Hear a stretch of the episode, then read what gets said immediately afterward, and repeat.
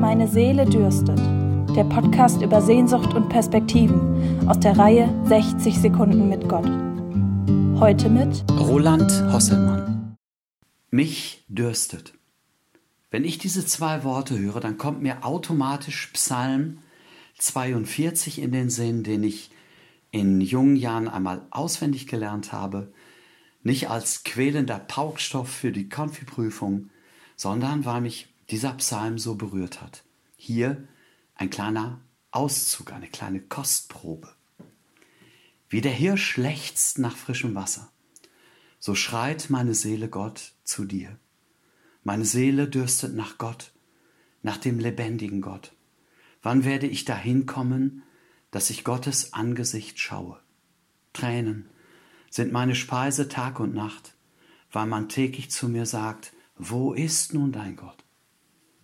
Daran will ich denken und ausschütten mein Herz bei mir selbst, wie ich ein Herzog in großer Schar, mit Frohlocken und Danken in der Schar derer, die da feiern. Was betrübst du dich, meine Seele, und bist so unruhig in mir?